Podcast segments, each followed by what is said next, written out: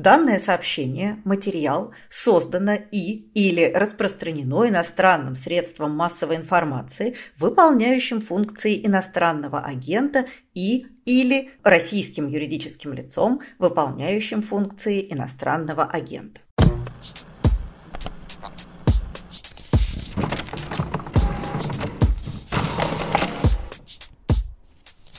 Здравствуйте, это подкаст «Предисловие». В этом сезоне мы разговариваем о классике, причем самой школьной, самой классической, самой архетипической классике. Я литературный обозреватель «Медузы» Галина Зифович, и со мной мой коллега и постоянный собеседник, преподаватель литературы Александр Серапионов. Здрасте, Саша. Здравствуйте, Галя.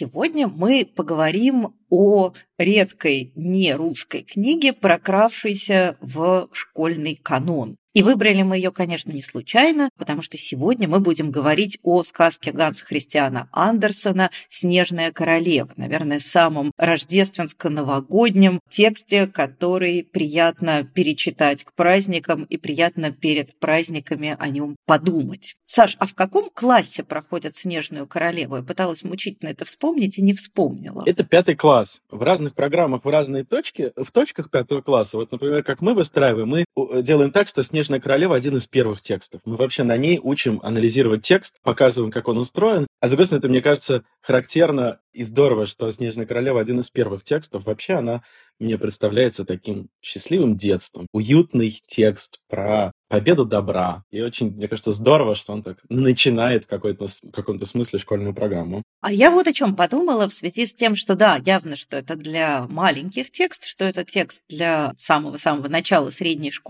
А ведь там есть одна мысль, которая при всех предыдущих прочтениях меня совершенно не трогала, а тронула именно, когда я подумала о «Снежной королеве» в рамках школьной программы. Ведь этот текст в некотором смысле воспевает иррациональность. Он противопоставляет непосредственный какой-то чувственный эмпирический опыт холодному абстрактному знанию.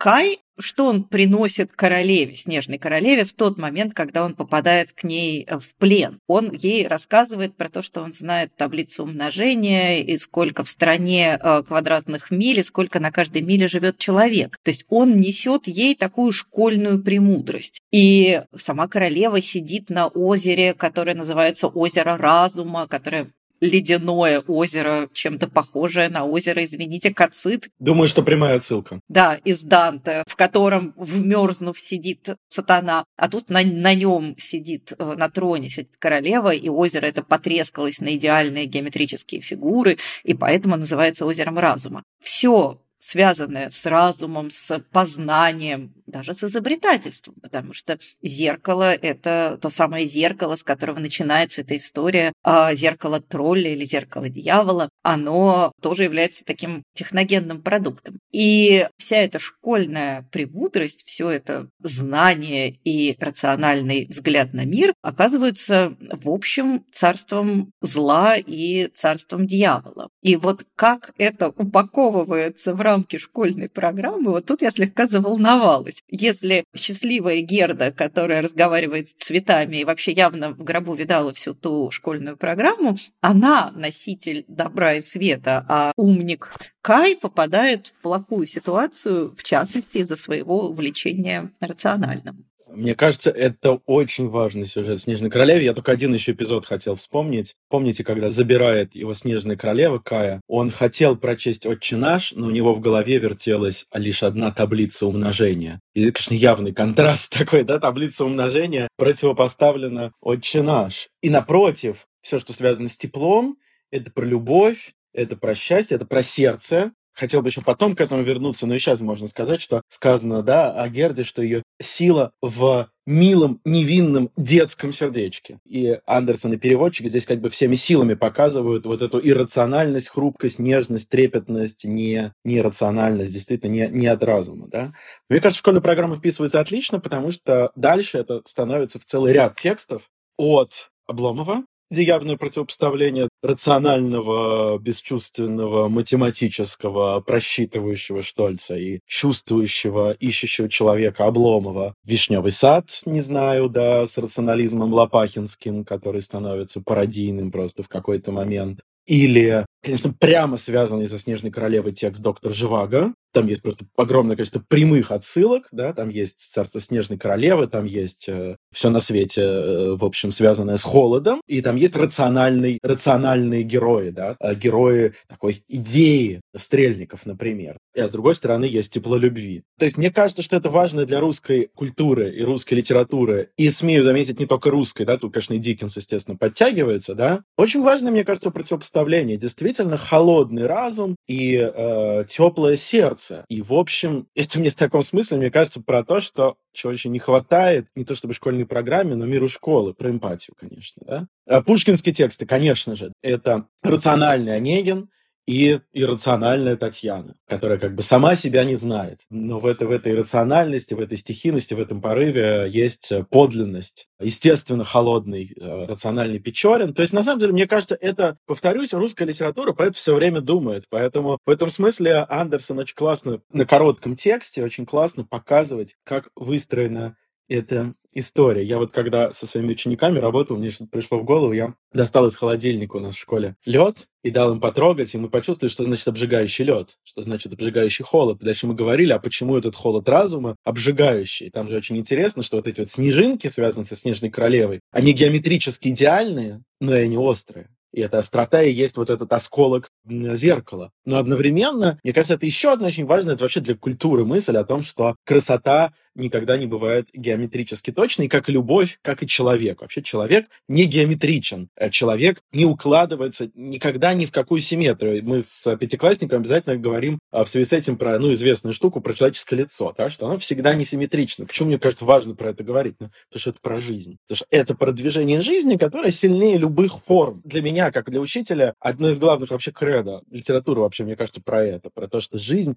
богаче любых форм. Вот эта любая геометрия — это мертвая снежинка, а жизнь — это поток любви. А я вот, когда э, перечитала в этот раз «Снежную королеву», я внезапно вспомнила один фрагмент, который является прямой противоположностью. Мне кажется, на них интересно смотреть, как они друг в друге отражаются. Это фрагмент из э, романа Киплинга «Ким», абсолютно, на мой взгляд, великого романа, в котором, если вы помните, там главный герой в какой-то момент попадает в лавку странного человека, которого называют целитель больных жемчужин, который такой немножко колдун, немножко гипнотизер, и он пытается подчинить Кима своей воле. Он кладет руку ему на голову и пытается его увидеть, заставить его увидеть, что разбитый кувшин опять собирается обратно. То есть он его пытается загипнотизировать или заколдовать. И для того, чтобы противостоять этому, Ким начинает в голове повторять таблицу умножения он опирается на рациональное для того, чтобы противодействовать вот этому темному иррациональному. То есть это какое-то другое прочтение. Не знаю, у меня пока не собралась никакая концептуализирующая рамка,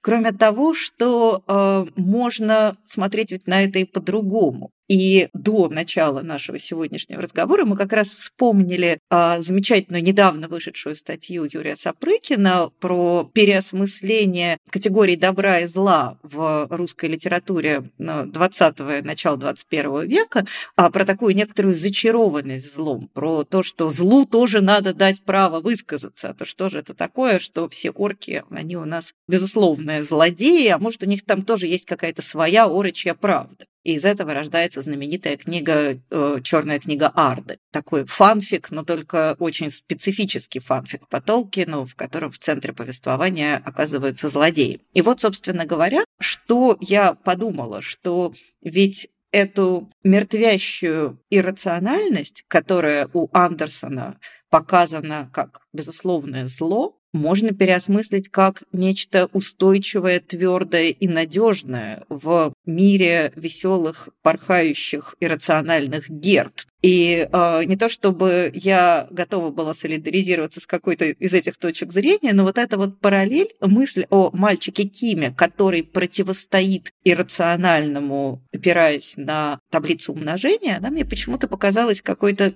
с чем-то смутно связанный с андерсоновским мотивом. Я думаю, что это может быть роман, я сейчас посмотрел, я его, к сожалению, не читал, но он начало 20 века, может быть, это действительно уже такое переосмысление в духе 20 века, и тут, конечно, можно вспомнить, да, там, разного рода спасения в условиях лагерей, да, которые тоже часто люди продолжали заниматься вот такой э, мертвящей, может быть, рутиной, но только чтобы не соприкоснуться с тем адом, который представлен вокруг них. Поэтому это может быть такой еще немножко взгляд из 20 века другой, а, с одной стороны, да, с другой стороны, наверное, здесь э, ну, нельзя не, не, не сказать, что андерсоновская сказка — это в каком-то смысле, с моей точки зрения, но практически чистая формула христианства. А, на мой взгляд, одним из ядер христианства, оснований христианства является, конечно, э, сила слабости, сила хрупкости, сила того, кто висит на кресте, а не того, кто выдружает. И в этом смысле сила разума для христианства, конечно, опасна и непривлекательна, потому что за вот этой попыткой своим разумом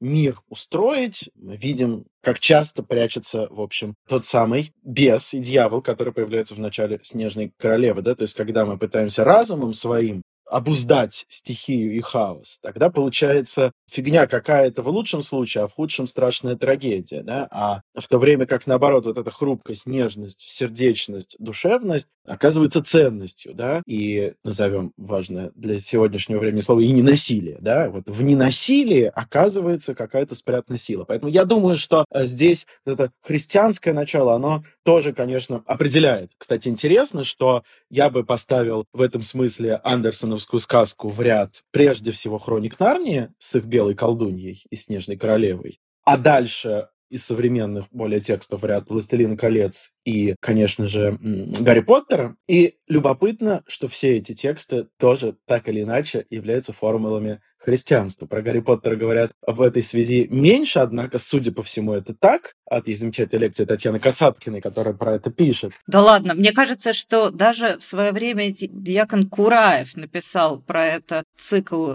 статей, про то, что Гарри Поттер абсолютно христианская да, книга, да. и что, собственно говоря, идея, простите, умирающего воскресающего бога, которая в конце, в финале Гарри Поттера реализована на 100%, ну куда уж более, более христианский текст. А вот с Толкином как раз я не то чтобы поспорила, но тут есть некоторые нюансы, потому что, конечно, «Властелин колец» — это книга, написанная христианином, но это не христианская книга в полном смысле слова. По крайней мере, э, я много раз пыталась вычитать в ней христианство, по большому счету, не вычитала. Хотя, конечно, совершенно очевидно, что сам Толкин был человек глубоко религиозный, причем такой католик по выбору, что в Англии в первой половине 20 века был трудный выбор. Не всякий такого себе пожелает. Это я не знаю, как сейчас у нас стать старообрядцем.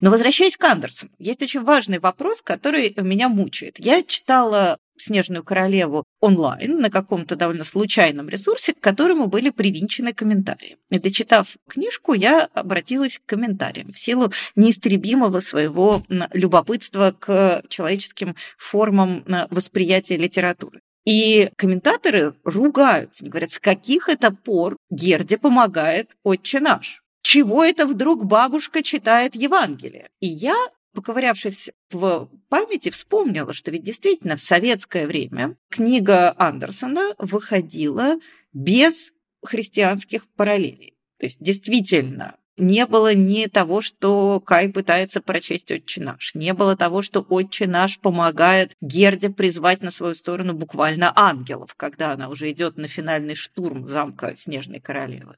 Не было бабушки, читающей Евангелие. То есть всего этого правда не было. Я вот пытаюсь понять, насколько вообще это оттуда можно вырезать. То есть, что остается, если убрать это? И не получается ли у нас на выходе вообще другая история?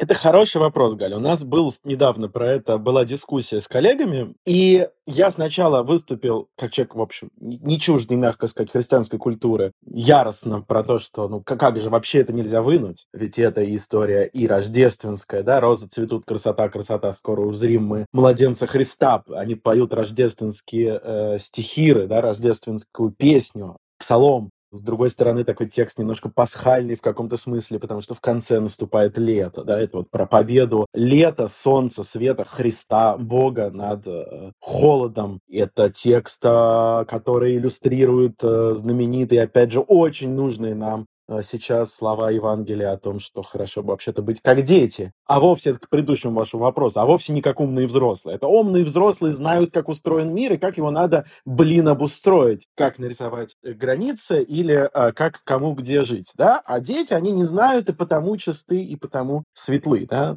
Евангельская великая, великий, мне кажется, фрагмент Евангелия, да, когда к Христу подводят детей, да, значит, и апостол возмущается, что зачем, зачем эти дети? А Христос как раз говорит о том, что Вообще-то вы все должны ими стать. И не надо уводить детей. В общем, я все это произнес. Мне коллеги ответили разумно, что то есть, с одной стороны, конечно, да. И вот эта вот обрезанная версия, школьная, в нешкольных изданиях Анда, вот у меня э, начало 80-х лет памятники, там, естественно, все понятно целиком. Но школьная версия была обрезанная, и это такая классичес, классический пример кастрированной школьной литературы. Да? А таких примеров в школьной программе много, но приведу лишь один. До сих пор фотография, на которой меня нет, оставь его, печатается в массовых школьных учебниках без упоминания раскулачивания. Тогда становится понятно, что текст ни о чем, что в нем происходит ничего, потому что просто непонятно, из-за чего вся, вся, вся история разворачивается. Коллеги разумно возразили, что текст настолько тонко и хорошо построенный Андерсоном, что даже если это вынуть, все равно все понятно. Все равно понятно про добро и зло. А те дети, которым в пятом классе, например, многим еще просто чуждо, потому что в семье про это не говорят, да, там, а еще такое очень нашим нужно просто объяснять, их это как-то дополнительно смущает и нервирует, и в этом смысле, может быть, и не так страшно. Поэтому, пожалуй, наверное, могут быть разные ответы на этот вопрос. Все равно же, кстати, зеркало тролля-то оставалось в советское время, да, и это прекрасная первая глава, не имеющая никакого отношения к сюжету. Сказки вроде бы, да, про то, что жил-был тролль, да, который в хорошем расположении духа решил искажать весь мир, становится понятно, что вся эта история — это не, не история мальчика и девочки, это история мироздания на самом деле. То есть, в общем, и без вот этих э, прямых отсылок к Евангелию а философский смысл сказки вполне э, выражается. Хотя я, конечно, остаюсь при своем. Все-таки, что, наверное, не стоит обрезать. В общем, да, я вот поняла, что прочитав полную версию, а я как раз в детстве не читала летпамятниковской версии, я читала а, то, что печаталось в детских книжках, и а, семья у меня была совершенно нерелигиозная, я должна сказать, что я не почувствовала какой-то большой разницы. То есть я, в общем, скорее солидарна с вашими коллегами, потому что меня бесспорно никоим образом не резала мне глаз, в отличие от комментаторов на том сайте, где я читала книжку Евангелие и прочая христианская атрибутика, но я поняла, что она действительно в данном случае как-то не то чтобы избыточна, но не обязательно. Мне кажется, что для Андерсона, как для человека абсолютно глубоко истово верующего, для него идея того, что Бог и добро – это одно и то же, что вообще Бог и тепло, свет и все хорошее – это полные стопроцентные синонимы, она настолько очевидна, что вся эта атрибутика, она является именно атрибутикой. То есть просто зачем повторять много раз очевидное? Действительно, например, если сравнивать с тем же Льюисом, которого вы совершенно правильно вспомнили, там христианская риторика, христианские аллюзии, они существенно более выраженные потому что Льюис человек 20 века, для которого это сопоставление, это соположение того, что добро и Бог – это одно и то же, оно не является таким естественным, настолько не нуждающимся в объяснении. Льюису надо проговаривать. Для Льюиса в этом есть элемент мысли, какое-то утверждение. Для него это тождество, которое, грубо говоря, теорема, а не аксиома. А для Андерсона оно настолько аксиоматично, что, в принципе, если эту э, атрибутику убрать или вынести на периферию, то, в общем, ничего особо не поменяется, потому что месседж от этого никак не зависит. А Льюису важно показать, что Аслан – это не просто так себе лев, а спаситель мира. А для Андерсона, ну что, что он будет повторять нам дважды два четыре? Чай не кай какой с его таблицей умножения. Вообще, я думаю о том, что э, «Снежная королева», мне как филологу кажется, что это текст очень хорошо сделанный. И будучи очень хорошим текстом, он действительно кодирует свой смысл на разных уровнях. И уровень библейских отсылок, да, один из, но этот же смысл закодирован и на других уровнях. И даже, собственно, Христос и Рождество, и наступление новой жизни, да, она про что тогда этот текст? Наступление новой жизни, да, жизни, в которой отменена смерть. Понятно, что вот это вот мертвенное состояние Кая, это, в общем, смерть а он э, замороженный, он не чувствующий, ну, как бы он, он, он мертвый на самом деле. И сказка описывает ситуацию отмены смерти. Не случайно в Лапландии, в родной Лапландии зеленится травка. Почему? Да, потому что смерть отменена, смерть побеждена, да. А, так что этот христианский смысл здесь кодируется и на уровне пейзажа, и на уровне деталей, и на уровне вот этого э, замечательного разговора, который мы начали с вами вести, да, да про снежинки, как холод, зло, рациональное, властное, да, а с другой стороны э, тепло и любовь, да, в общем, это действительно в тексте все время присутствует. Например, помните, там замерзают стекла, а дети грели своим дыханием монетки для того, чтобы э, растопить этот лед и э, с любопытством и радостью посмотреть через чудесное кругленькое отверстие веселый ласковый глазок, да, то есть вот это вот тепло дружбы и любви, да, против вот этого холода. Кстати, сказать еще один текст, который мне хочется вспомнить со «Снежной королевой», потому что его здорово рядом читать, потому что его здорово сравнивать, здорово с детьми прочитать эти два текста рядом, и устроены они очень похожи на самом деле. Это «Вафельное сердце» Марии Пар, которое начинается с того, помните, как там натянут канат между двумя домами, да, между двумя балконами, абсолютно, как в начале «Снежной королевы». И то, и другое, да, понятная история такой вот э, прекрасной, счастливой дружбы. И то, и другое история обретения бессмертия, преодоление смерти в «Снежной королеве» через такое воскрешение Кая, а в «Вафельном сердце» через воскрешение бабы тети, через вот эти вафельные сердца. И там, и там, если помните, как раз тоже есть так вот периодическими внедрениями, да, ну, очень важный христианский пласт в «Вафельном сердце». Вот это, помните, история про чудо и про спа- спасенную овечку, заблудшую спасенную овцу. И в конечном счете, я думаю о, о том, что это обе, конечно, книжки про величайшую, потрясающую, преодолевающую все преграды, силу детства, и, и, игры, радости. Кстати, обратите внимание, что персонажи, которые помогают Герде, они все тоже такие немножко детские. Подчеркнуты какие-то игрушки даже немножко, да, э, как будто бы какие-то вот из игровой комнаты вышедшие. Как и «Вафельное сердце», да, это, конечно, история про то, что, в общем, дети-то рулят на самом деле, а вовсе не взрослые. Самые, самые клевые в этом мире э, это дети, и это не метафора, и не умиление у ути-пусечки, вот это важно, мне кажется. Что у пар, что у Андерсона, что у разных, и, конечно, что у Льюиса, да? Не ути-пусечки, дети, они такие милые, значит, мы тут им умилимся. Нет, это позиция умного взрослого, а позиция христианская, позиция человеческая, гуманистическая по Андерсону, по Пар, по Льюису. В том, что это не шутка, не преувеличение, не гипербола и не умиление никакое. Они правда лучше знают. И правда, если им доверить мир, то можно победить зиму. А пока мы мир не доверяем, у нас снежная королева нами правит, и мы ждем, когда она уже наконец перестанет. Но она будет нами править. Пока мы не поймем в глубине своего сердца, не, я мы, говорю в том числе про себя, про того, кто не любит снежную королеву, ненавидит ее, ну или белую колдунью, назовем ее иначе. Но пока я не, в своем сердце не приму, что я действительно не понимаю, как устроить этот мир, как его обустроить, потому что я не ребенок. У меня нет этого взгляда. И пока я не э, в свое сердце, как Христос, да, не, не приму детей как хозяев этого мира, в этом мире будет вечный холод, как сейчас. Вы вспоминали Марию Пар и «Вафельное сердце», и это, конечно, гораздо более точная параллель. А я, между тем, хотела бы сдвинуться к следующей теме в нашей беседе и поговорить о том, какую книгу я чаще всего вспоминала, перечитывая «Снежную королеву», и где я нащупала в своем сердце некоторые элементы троллинного зеркала и, э, возможно, некоторого внутреннего раздражения. Я вспоминала э, роман, прошлогодний роман Гузель Яхина «Эшелон на Самарканд» действие которого разворачивается во время голода в Поволжье. Это история поезда, набитого голодающими, умирающими, распухшими от голода детьми, которые едут в Среднюю Азию, где тепло и абрикосы. Этот поезд, он почти сразу становится из реального поезда поездом символическим, потому что дети, значит, голодающие, гол-дети, как это там называется, выезжают из, если не ошибаюсь, Самары, и, значит, они едут, они выезжают без достаточного экипировки, у них нету ни еды, ни одежды, ничего у них нету для этих детей на долгую дорогу в поезде. Сначала, значит, им помогают добрые красноармейцы.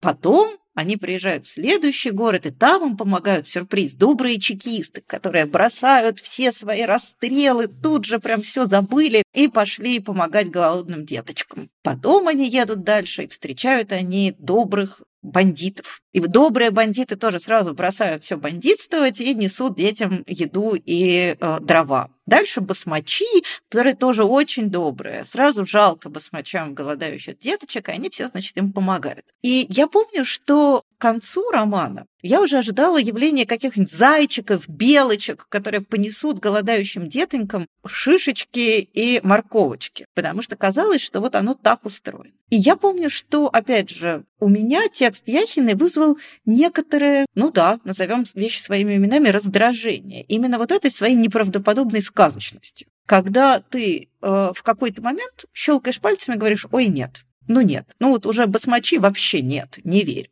Читая э, «Снежную королеву», в которой Герде помогают абсолютно все. Причем хочу отметить отдельно, что помогают ей даже люди не то чтобы этически безупречные. Ну, то есть мы понимаем, что принцесса, например, она такая капризная кривляка, но тем не менее она Герде помогает. Про маленькую разбойницу уже говорить смешно. Понятно, что э, это типичный басмач из Яхиной, который э, внезапно творит добро. У меня возникает даже не то чтобы вопрос, это не вопрос, это какое-то внутреннее раздражение. Мы же знаем, что вот эта сказочная э, комфортность, она в жизни не работает. Так не бывает. И, конечно, я, мы, я готова простить Снежной королеве, если допустить, что она нуждается в моем прощении. А вот эту сказочность, при которой ты понимаешь, что все, даже самые плохие при виде невинной, доброй, детской Герды будут этой Герде помогать, а вот когда э, ты тоже тот же самый сюжет переносишь в литературу чуть более реалистичную, в тот же эшелон Самарканд Яхиной, ты понимаешь, что что-то нет, не работает. Вот этот паттерн, он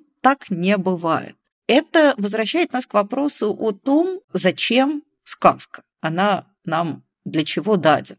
Ведь в тот момент, когда мы выходим из вот этого утешительного кокона, мы понимаем, что ничего подобного в жизни, ну, по большому счету, не встречается. Бывают счастливые исключения, но невозможно представить себе ситуацию, чтобы и чекисты, и бандиты, и красноармейцы, и э, басмачи, и зайчики, и белочки все помогали.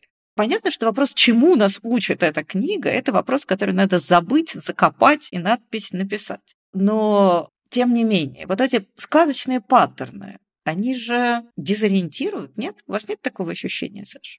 Мне кажется, это один из, может быть, главных вообще вопросов, потому что точно так же его можно экстраполировать на литературу в целом. Она же все равно всегда пространство уюта и комфорта, правда же? Потому что даже когда герой умирает, мы вообще-то знаем, что он не умирает.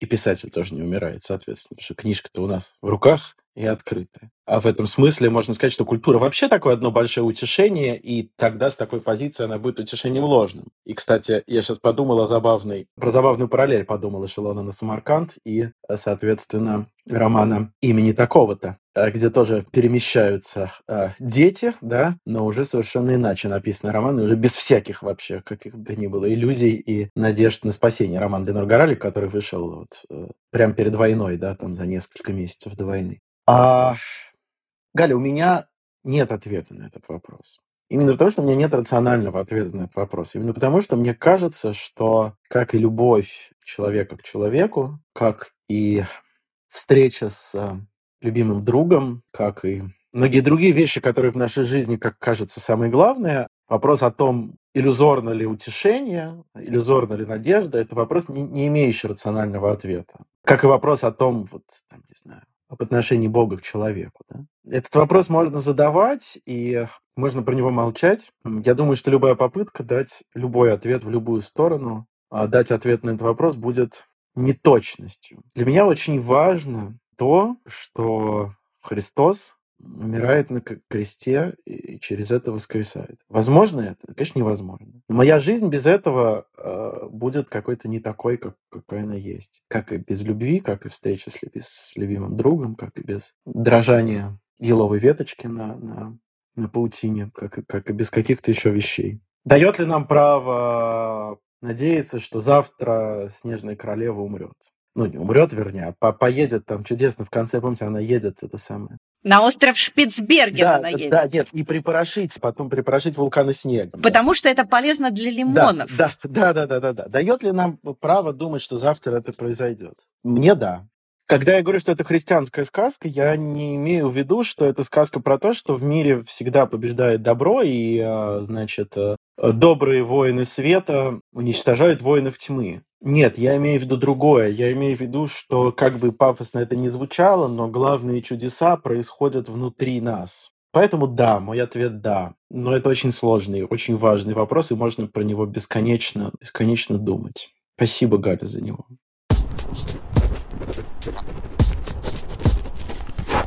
Я думаю, что мы будем переходить к рекомендациям. Я бы хотела начать свою рекомендацию удивительным образом не с другой книги, не с книги, похожей на «Снежную королеву», а, собственно, с самой «Снежной королевы», только в одном определенном издании. Лет, наверное, 15 назад мне впервые в руки попала книга а, «Снежная королева» с иллюстрациями Владислава Ярко вышедшая в издательстве, киевском издательстве Абаба Галамага. И книга с иллюстрациями великого, не побоюсь этого слова, украинского художника-иллюстратора, она навсегда изменила мое видение этой сказки. Я не сильна в описывании визуальных образов, но я вам могу сказать, что если вы не видели этой книги, то э, счастья в вашей жизни было несколько меньше, чем могло бы быть, а если вы ее видели, то это навсегда теперь ваша главная э, снежная королева. Я влюблена в эти картинки, и я должна сказать, что я передала эту любовь своим детям, и, например, прекрасный безусловно, прекрасный советский мультфильм «Снежная королева», их штырил гораздо меньше, чем мог бы, именно потому, что у них в голове уже есть другая визуализация. Картинки Ярко – это в некотором смысле отдельная дополнительная книга. Сказка Андерсона, она же довольно скупая, подробностей в ней мало. А Ярко вот этот скупой, контурный андерсоновский мир насыщает каким-то невероятным количеством прекрасных подробностей. Мышка с газетой, читающая а, в уголке комнаты бабушки мельчайшие подробности катание на санях на большой площади, люди, несущие елки, собаки, дамы в старинных платьях. Сама снежная королева одновременно восхитительно прекрасная и очень пугающая, ровно такая, какая должна быть. Словом, я очень вам советую. Эту книгу еще можно найти. Если вы не можете найти саму книгу, то хотя бы посмотрите эти иллюстрации в интернете. Поверьте мне, это станет важнейшим расширением, дополнением и осмыслением андерсоновской сказки. Так что, если у вас есть такая возможность, поищите на Авито или где-то еще у букинистов издательство Абаба Галамага, киевского издательства с картинками украинского художника Владислава Ярко.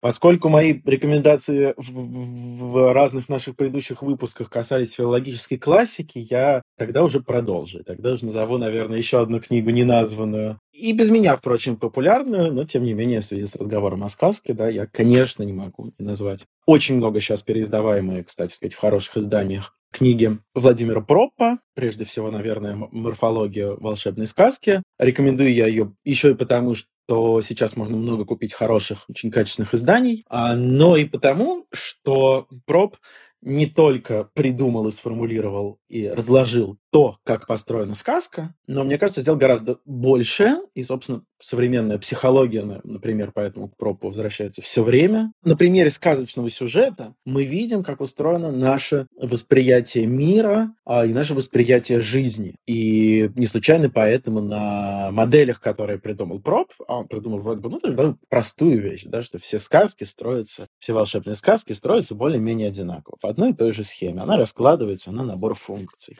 Но вот а, современная нарративная психология видит, что А, на этот же набор функций раскладывается наша внутренняя жизнь, наш, наш внутренний мир. И очень часто работа с, например, травмой, проживание этой травмы и исцеление этой травмы осуществляется методом сказки, методом придумывания и образного воплощения чудовищ и врагов, методом придумывания и договаривания со своими волшебными помощниками, и это исцеление с помощью сюжета. Это, наверное, не единственное возможное исцеление, но здорово, что у нас есть возможность попробовать исцелиться, например, с помощью э, сказочного сюжета. Раз уж мы упомянули слово травма, я хочу э, поговорить о книге, которая стала в некотором смысле эмблемой этого слова, и которая, как мне кажется, очень близко прилежит к «Снежной королеве». Это книга Хани Янагихары «Маленькая жизнь». Боль наша всешняя, я думаю, состоит в том, что сейчас эта книга фактически оказалась под запретом в России из-за э, закона о запрете так называемой ЛГБТ-пропаганды. Но, тем не менее, э, поскольку было продано больше 300 тысяч экземпляров этой книги, я думаю, что ее можно найти у друзей, знакомых, купить, опять же, на том же самом Авито и так далее. Почему? Мне кажется, что эту книгу имеет смысл рассматривать в контексте «Снежной королевы». Ну, во-первых, потому что сама Инагихара много раз говорила о том, что маленькая жизнь – это сказка. И, как во всякой сказке, в ней есть э, безусловное зло, в ней есть абсолютная чернота, и есть в ней очень много света и надежды.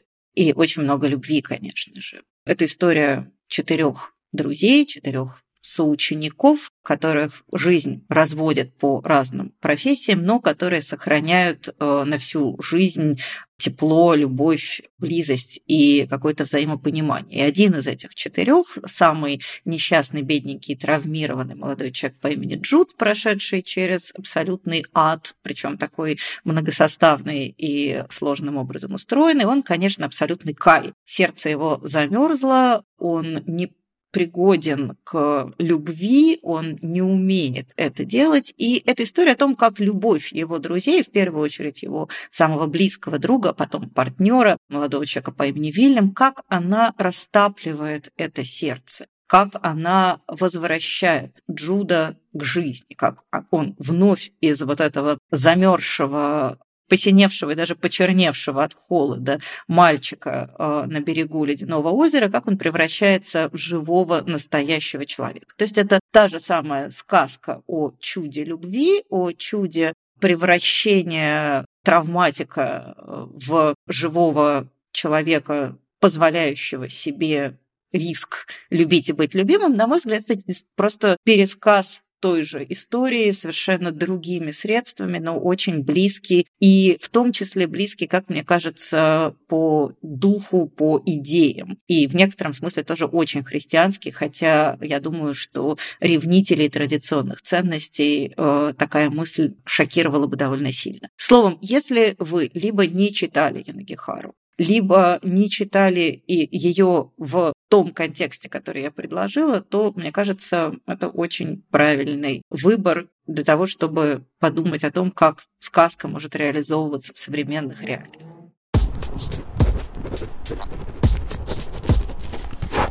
Я долго думал про то, что хочу какую-то дать новогоднюю рекомендацию. И думал о том, что многие книжки, в общем, в ней не нуждаются. Всякие разные очевидные новогодние, рождественские. И вспомнил, что есть одна книжка, которая, на мой взгляд, нуждается в, в моей рекомендации, тем более, что она сейчас переиздана или вот-вот будет переиздана. Называется она «Русская елка». Написала ее э, Елена Владимировна Душечкина. Это замечательный фольклорист, которая ушла от нас э, несколько лет назад. Имел счастье быть с ней знакомым. Э, она была человеком, который абсолютно соответствует своей фамилии, невероятно душевным и радостным. И Елена Владимировна прекрасна тем, что она вот ее книжке, что про Светлану, так и называется Светлана, э, культурная история имени, э, что про рождественский рассказ, что про русскую елку, это, с одной стороны, блестящий образец э, филологии, фольклористики антропологии, а с другой стороны, очень понятно, здорово написанная а, научно-популярная книжка. А, и вот «Русская елка» — это книжка о том, как за повседневной практикой, с которой мы все, естественно, знакомы, и о которой мы все каждый год с разными чувствами, особенно сейчас, конечно же, но думаем, да, воспроизводим и так далее, как за этой повседневной практикой, с одной стороны, встают увлекательные, исторические сюжеты, потому что мы понимаем, что елка на самом деле это предмет столь же привычный, сколь и э, какое-то время жестко запретный, например, да. А с другой стороны, э, встает э, культурная антропология, то есть представление человека о мире, о том, как устроено мироздание, какое место он занимает в этом мироздании. Помимо этого, эта книжка еще и, как и все, наверное, рождественские новогодние, она такая еще очень поддерживающая, потому что очень здорово рассказывает про те, казалось бы, простые бытовые вещи, но за которые мы все-таки можем еще немножко держаться. Я в этом году думала не ставить елку, а, потому что мне казалось, что что-то в этом есть глубоко неправильное, а потом я поняла, что елка это же символ надежды, и если отказаться от надежды, то что вообще останется? Поэтому у меня стоит тоже елка, и книга Душечкиной а, ждет меня в Москве. Я надеюсь, что мы с ней воссоединимся. У меня есть ее прежнее издание, добытое, между прочим, с некоторыми трудами, потому что а, она долго не переиздавалась очень долгое время отсутствовала в продаже, а сейчас ее можно вновь купить. Да, издательство НЛО, по счастью, переиздает Душечкину всю сейчас, и это прям здорово-здорово. Горячо советую, а, особенно учитывая, что, кажется, сейчас очень важно поддерживать наших прекрасных героических издателей, которые в «Царстве Снежной Королевы» еще что-то у них получается издавать. продолжу тему ЛГБТ-пропаганды, с вашего позволения, и я бы хотела порекомендовать книгу э, выдающегося современного американского писателя Майкла Каннингема, которая называется «Дикий лебедь». У Каннингема есть роман который прям так и называется «Снежная королева», и который начинается с э, буквально того, что главный герой идет по центральному парку, и вдруг какой-то странный свет, и что-то кольнуло его в сердце и в глаз, и так далее. Но я хотела бы сказать не об этой книге, потому что в ней параллель довольно очевидная. Вообще «Снежная королева» и вообще Андерсон, конечно, это такой очень важный текст для каннингемовского творчества в целом. Я хотела бы поговорить про другую его книгу «Дикий лебедь». Это сборник э, рассказов. Каждый рассказ представляет собой э, в некотором смысле перелицовку какой-то классической сказки в которой есть в том числе и сказки Андерсона. Там, например, совершенно прекрасный, очень болезненный, очень горький пересказ стойкого оловянного солдатика, который превращается в историю о войне, инвалидности вообще о жизни человека, похожего на андерсоновского героя. Одна из самых щемящих и пронзительных сказок писателя. Там есть замечательная история про диких лебедей. А, но если в андерсоновской сказке в фокусе внимания Элиза, то у Каннингема на передний план выходит человек, принц, тот один из тех братьев, которому не хватило рубашки, который на всю жизнь остался с крылом. Как живет человек, у которого вместо одной из рук крыло? Э, это такая довольно грустная история про то, как это... Нам кажется, что это красиво и романтично, а вообще-то не очень. И это такой странный симбиоз с крылом, отношения с частью твоего тела, которая вроде не совсем ты. В некотором смысле это похоже на то, что люди с э, протезированными конечностями рассказывают о своей жизни. Там много других замечательных историй. А, почему я говорю о ЛГБТ-пропаганде? Потому что а, Майкл Каннингем открытый гей, и в значительной части его книг в этой тоже присутствуют ЛГБТ-мотивы. Сейчас его практически тоже выпилили из э, большинства российских книжных магазинов, или, по крайней мере, как-то его пытаются прятать. Но главное в «Диком лебеде» – это э, очень интересный, небанальный, свежий взгляд на сказочный сюжет. Каннингем показывает удивительную живучесть этих историй, что их можно рассказывать тысячи разных способов, и они от этого не портятся. Ведь в сущности, что такое миф? Миф – это история, которую ты можешь рассказать тысячи разных способов, и она при этом, а, будет узнаваема, б, будет увлекательна. Каннингем берет классические сказки, в том числе э, сказки Андерсона, и показывает, как их может использовать современная литература, так, чтобы они оставались э, сказками, и в то же время, чтобы это были пронзительные, узнаваемые, точные современные истории. Очень люблю эту книгу, и вам всем советую. Берите, пока ее еще можно где-то достать. Майкл Каннингем «Дикий лебедь». Финальная моя рекомендация, мной замыслена как рекомендация про христианство. Меня часто спрашивают, как вот, поскольку знают про, про мою, в общем, приверженность ей, да, вот что почитать человеку, который со стороны, да, чтобы не, не про понятно что, а, а чтобы про что-то другое, да, с другой стороны христианство увидите. И для меня это книжка, которая называют одной из первых, она же и напрямую связана со «Снежной королевой». Это книжка Антони, митрополита Антония Сурожского, про которого я еще два слова скажу. Она называется «Хаос, закон и свобода». Я процитирую последнее предложение этой книжки. Я думаю, что все поймут, как это связано со «Снежной королевой». Между хаосом и гармонией, которые идут рука об руку и принадлежат к миру веры, надежды, любви и становления, пролегает опасный, убийственный мир искусственного порядка, подчинения. Мир, в котором замораживают океан, чтобы он больше не представлял никакой опасности. А я думаю, что вот эти слова митрополита Антония Сурожского про замороженный океан, да, это вот правда про царство Снежной Королевы, этого убийственного разума, да, мира подчинения, которому митрополит Антоний недвусмысленно противопоставляет христианство как религию свободы, как религию надежды, любви и становления. То есть религию, в которой мы все дети, потому что мы все растем постоянно, каждую секунду нашей жизни. И в этом наша свобода, что мы растем и меняемся. И проповеди митрополита Антония, который проповедовал в основном в Лондоне, э, в Сурожской э, епархии, и э, его книги это в основном записи его проповедей, да, записанные, поэтому, в них всегда есть такие приметы устного стиля. Устной речи это дополнительно всегда к ним очень располагает. Видно, что это живой разговор. И вот эти вот проповеди и разговоры его с прихожанами, это, повторюсь, не двусмысленная, а очень ясная проповедь э, христианства как религии любви, той самой, про которую Снежная Королева, и свободы. Да, и в этом смысле она очень четко расставляет все эти тексты очень четко расставляют все по, по, по своим местам и дают понять, где традиционные ценности, а где христианство, что они в разных местах лежат. Просто это про разное. А, в общем, очень советую. Сейчас много переиздается благодаря усилиям издательства Никея, много издается и переиздается Митрополита Антония, но вот из моих любимых книжек вот эта маленькая книжечка, она на 100 страничек карманного формата «Хаос, закон и свобода», про то, что хаос, на самом деле, тоже, в общем, совершенно спасителен и тоже относится абсолютно к миру божественному. А вот опасность как раз кроется в этом самом замороженном океане и в те самые моменты, когда мы пытаемся этот океан заморозить.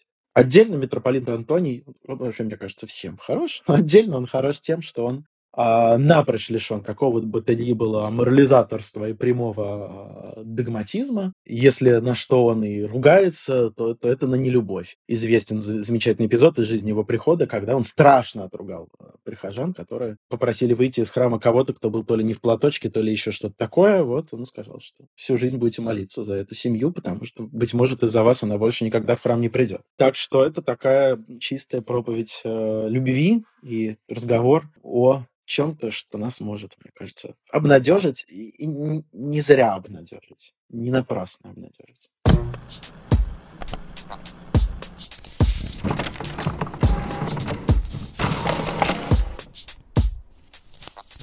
На этой ликующей и, несмотря ни на что, радостной ноте, я думаю, мы будем заканчивать наш разговор. Большое спасибо всем, кто нас слушал, тем всем, кто нам писал, тем, кто читал что-то из того, что мы рекомендовали, или перечитывал что-то вместе с нами. Я думаю, что мы поздравляем вас с праздниками. В этом году как-то празднование, оно омрачено понятно чем, э, войной, загадочной и вредоносной законотворческой деятельностью. Словом, у нас есть от чего расстраиваться, но праздники это всегда надежда, поэтому с Новым годом, с Рождеством и увидимся. Спасибо вам большое. Я Галина Юзефович. До свидания.